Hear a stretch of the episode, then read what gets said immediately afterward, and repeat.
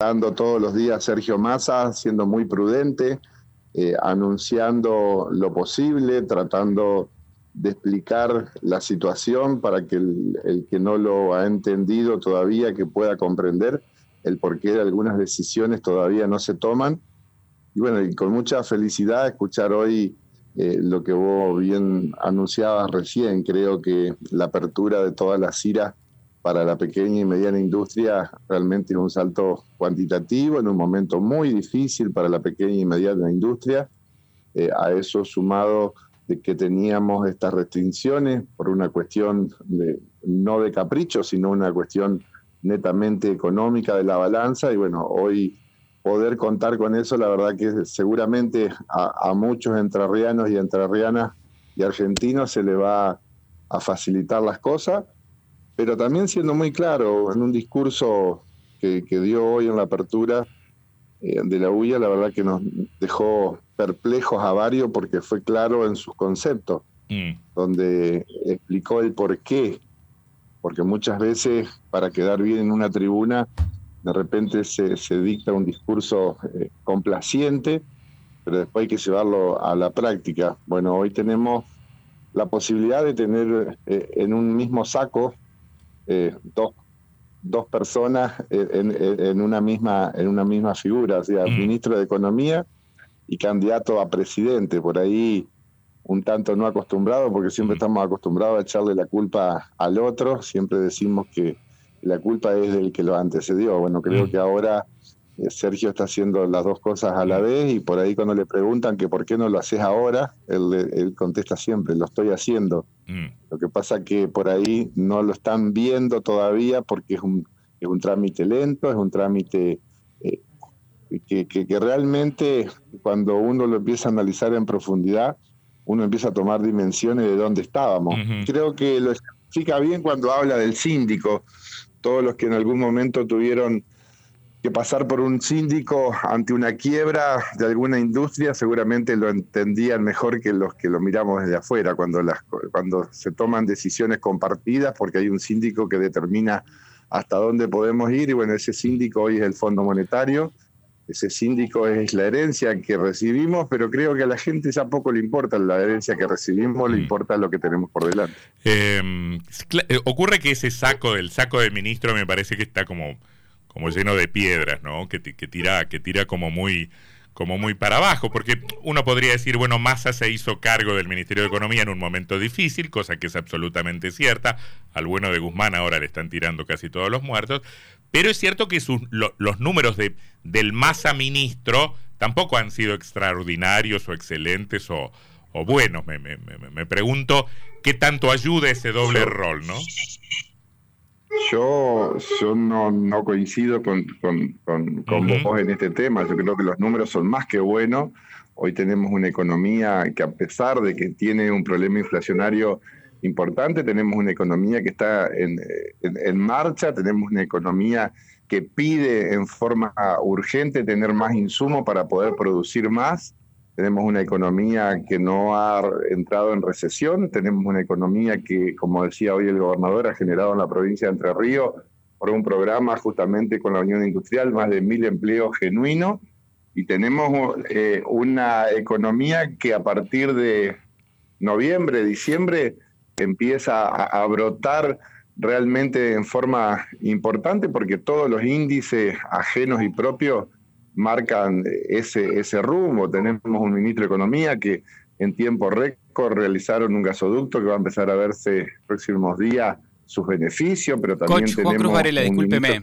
Sí. Eh, no, discúlpeme. Eh, ¿Qué pasó entonces que, que en las elecciones el candidato ministro de Economía salió tercero? Porque, digamos, no parece el, escenario que usted describe, el que percibió la gente cuando fue a votar. pero es que la gente, no, pero Juan, eh, buenas, buenas tardes. La gente tiene toda la razón del mundo de, estar disconforme con nosotros. Por ahí nosotros lo entendemos un poco más de cerca porque estamos en el día a día y la gente buscó ver una alternativa diferente, pero fíjate vos que terminan eh, dentro de un punto todo en el, en el, conteo final.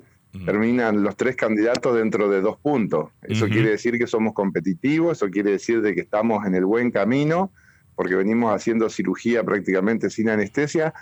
Y recién ahora, pero primero con, con, mucho compromiso y mucha responsabilidad, porque se hubiese podido seguir emitiendo, se hubiese podido seguir endeudando, se hubiese podido hacer un montón de cosas eh, para la campaña y bueno, se apostó justamente a, ser responsable por el bien de, cada uno de, los, de los argentinos. Y la sociedad lo está empezando a comprender y si miramos los números de, de las encuestas que se hacen toda la semana, vemos un crecimiento muy importante de Sergio Massa en, la nación, pero también vemos un, repunte más que importante de, de, Adán Valle en la provincia de Entre Ríos. No le dé pelota, coach, que la gente empieza...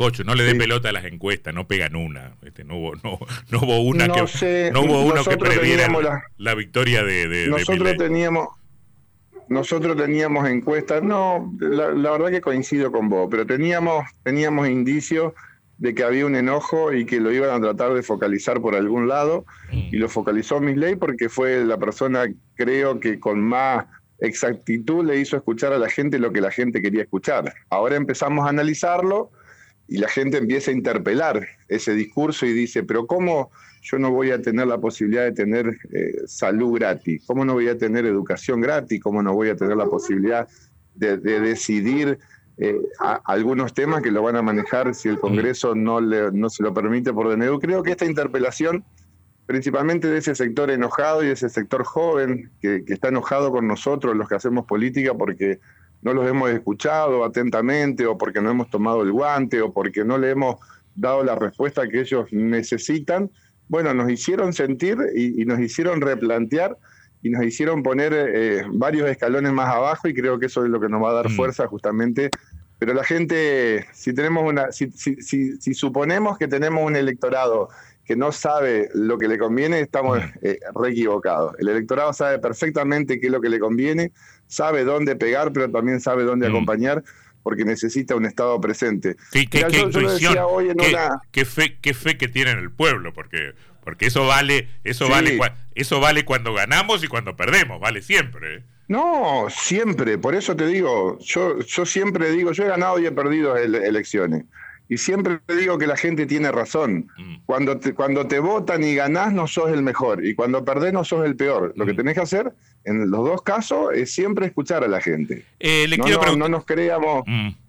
No, no, le quería preguntar lo siguiente: que, que eh, ¿para dónde ha reorientado la campaña el, el Frente Justicialista, particularmente en Entre Ríos? Eh, pensando en que, en que hay que subirse a, a la disputa nacional o que es más conveniente pensar en el empuje territorial de, de los intendentes? Yo creo que Beto es un, hombre muy inteligente y que él sabe que le suman tanto los intendentes como Sergio Massa. Y dentro de la prudencia que siempre se ha manejado y siempre con esa templanza de ir monitoreando en el día a día, viene construyendo una estrategia que le ha dado un resultado más que importante, teniendo en cuenta que arrancamos menos 20 en las elecciones y realmente cuando llegamos a contar los votos fue el candidato más votado. Eh, creo que tiene su forma particular de hacer política, creo que se, se lleva muy bien con el candidato a presidente porque congenia en un mismo discurso de no confrontación, en un discurso de trabajo, en un discurso de transparencia, en un discurso de apertura, un discurso de escuchar al que piensa diferente. Creo que, que, es, el complemento justo el de Beto con el de Sergio Massa, y eso la gente lo ve y le transmite confianza. Yo escuchaba a algunos industriales hoy que, que los conozco y que sé que no son del palo, y, asentían con la cabeza y decían, eh, es por acá, el camino es, por acá, es transparentando nuestros actos, es comprometiéndonos, pero es dando señales firmes. Cuando Massa hoy decía que expliquen cómo vamos a hacer si cerramos eh, nuestro comercio con Brasil o con China, nuestros socios comerciales con la Argentina, pero con Entre Ríos directo, y lo ponía con nombre y apellido y decía, a ver, Héctor Mota, vos que exportás el 60% mm. de tu producción a China, a ver, ¿cómo vamos a hacer si cerramos las exportaciones? Pero también nombraba un empresario que no lo conozco del sector automotriz y le decía, si cerramos las exportaciones de vehículos a Brasil, ¿cómo, cómo hacemos? Mm. Bueno, yo, creo que eh, es muy fácil la teoría de Baglini, cuando más lejos del poder, más prometemos. El problema es cuando te estás al lado o cuando estás en el poder, como en este caso como el de Sergio, que tengo la suerte de conocerlo y la verdad que lo veo muy tranquilo, lo veo después de una tormenta, empezando con su templanza y con su firme convicción eh, de querer llegar y, bueno, y, tejiendo y dejando abierta la puerta. Fíjate que dijo, eh, no se asusten si me ven sentado con los radicales, no se asusten si me ven sentado con los PJ Pro mm. y no se, no se asusten si me ven sentado con el sector productivo, mm. porque quiero construir una base sustentable de diálogo y de, consenso. Bueno, creo que eso, permítame, la, permítame la chicana, eh, Massa se ha sentado con todo el mundo. Siempre. Eh. Hacemos política. Hacemos política. Está muy bien. No, Hacemos política.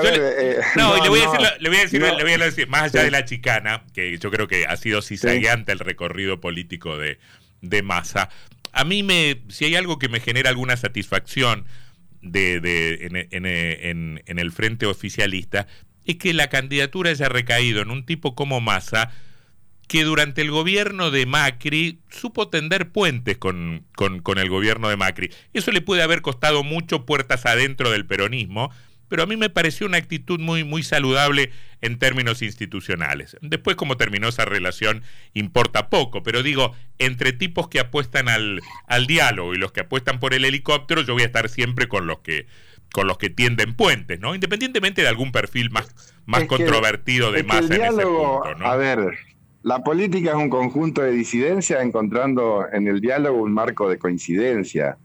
Si no lo entendemos así, creo que tanto Gustavo Bordé como Massa, como Beto, son tipos que no lo vas a encontrar nunca.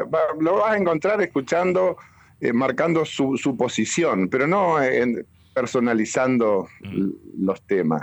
Y creo que por ahí pasa, y el tema de que se lo, que por ahí se lo chicanea un poquito a, Sergio con sus cruces eh, o, sus participaciones, eh, si hacemos un análisis de los candidatos, y realmente eh, creo que, tenemos para, para, para mm, todo.